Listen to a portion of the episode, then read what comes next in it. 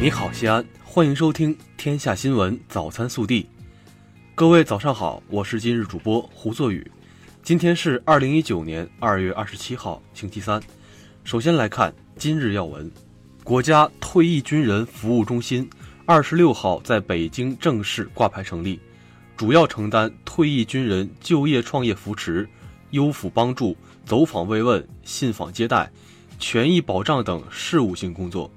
是退役军人服务保障体系的重要组成部分。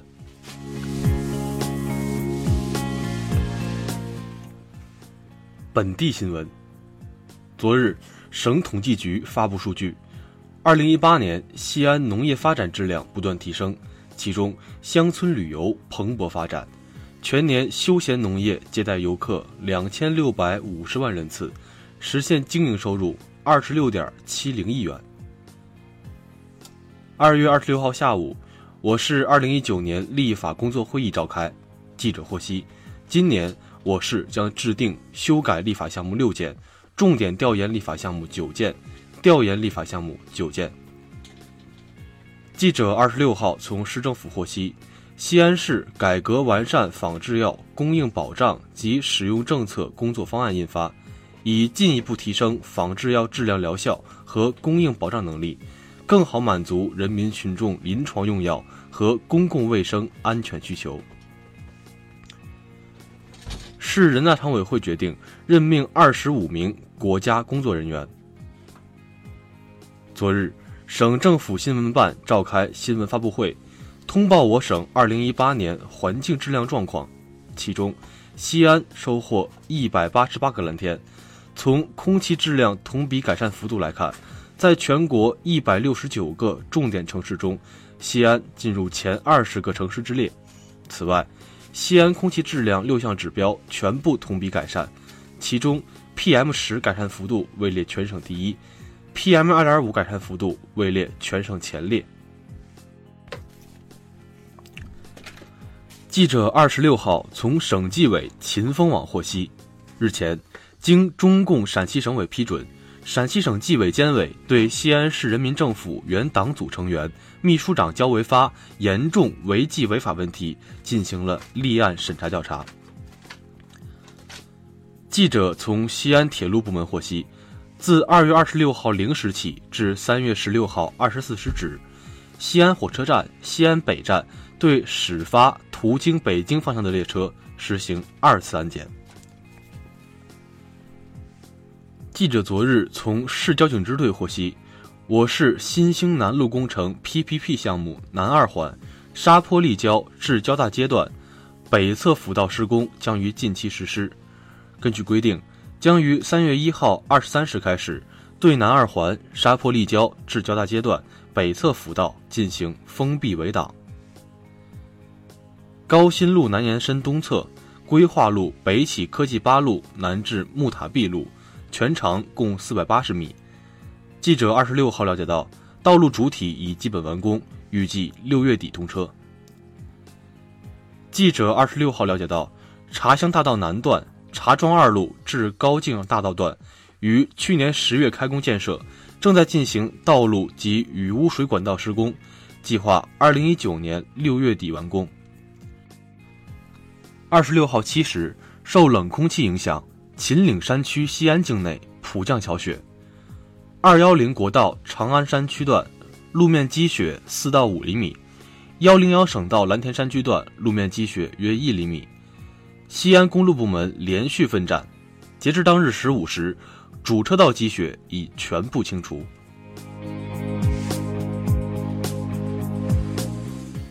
暖新闻，近日。西安惠安医院迎来鄠邑区2019年首例眼角膜捐献者，八旬老人靳崇谦退休前是一位高校资深教授，老人生前教书育人，奉献一生，身后捐献角膜，播撒光明。父亲生前表示，想捐献自己的眼角膜，照亮他人的黑暗。老人的儿子说，目前。老人的眼角膜已分别使一名七岁的小女孩和一名四十五岁的女士重获光明。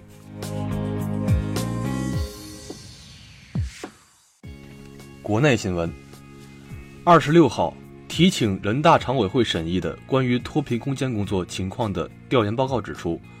对尚有劳动能力却无所作为的贫困群众，应减少资金和物质的直接给予，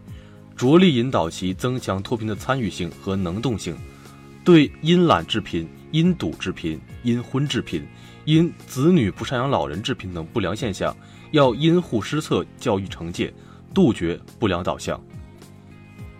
公安部二十六号表示，截至目前，全国公安机关共打掉套路贷团伙一千六百六十四个，共破获诈骗、敲诈勒索、虚假诉讼的案件两万一千六百二十四起，抓获犯罪嫌疑人一万六千三百四十九名，查获涉案资产三十五点三亿余元。根据教育部网站日前消息，二零一八年，教育部确定从河北、辽宁。江苏、福建、湖北、湖南、广东、重庆等八省市启动高考综合改革，从二零一八年秋季入学的高中一年级学生开始实施。目前，八省市结合本地高中办学条件、师资队伍、教学组织等实际，因地制宜制定了改革方案，将由各省向社会发布。二十六号，中国证券监督管理委员会北京监管局网站。刊登了京沪高速铁路股份有限公司上市辅导备案表，中国铁路总公司控股企业京沪高速铁路股份有限公司正式启动 A 股上市工作。日前，最高检以涉嫌滥用职权罪、受贿罪，对原国家食食品药品监督管理总局副局长吴真作出逮捕决定，以涉嫌受贿罪。对北京市政协原党组副书记、副主席李世祥作出逮捕决定，以涉嫌受贿罪对河南省政协原党组副书记、副主席靳绥东作出逮捕决定。广东省委原常委、统战部原部长曾志权涉嫌受贿一案，则由福州市中级人民法院提起公诉。内蒙古锡林郭勒盟二二三重大事故调查组。二十六号发布初步调查结果，事故主要原因系企业网上非法购置运输车辆，并私自将运输地面人员的车辆用于井下运输，且事发时车辆严重超载。黑龙江省日前在双鸭山市发现一处超大型石墨矿，全区共发现精制石墨矿体六十二条，提交工业矿体石墨矿石量三万三千五百五十一点一九万吨。矿物量两千三百三十七点六一万吨，平均品位百分之六点九七。经评估，这是国内地质找矿的重大突破。二十六号，在福州市举行的二零一九年举重世界杯赛继东京奥运会资格赛女子七十六公斤级比赛中，中国选手张望丽以抓举一百一十八公斤、挺举一百五十六公斤，总成绩二百七十四公斤。夺得该级别抓举亚军、挺举和总成绩冠军，并创造了该级别挺举和总成绩两项新的世界纪录。二零一九招聘趋势报告二十六号发布，报告显示，春节过后招聘市场供需两旺，北上广深依然是求职招聘的热门城市。节后，全国平均薪资水平达到六千零一十四元每月。微调查。近日，江苏常州一公司给员工设置情绪假的消息引发网友热议。该公司工会副主席陈清成透露，这项制度已实行三年，员工在工作或生活中遇到烦心事，每月可以请一天带薪情绪假，只要休假回来后能认真上班就行。去年有二十多人明确申请了情绪假，对此你怎么看？西安年最中国，欢迎您来大西安过中国年。更多精彩内容，请持续锁定我们的官方微信。明天不见不散。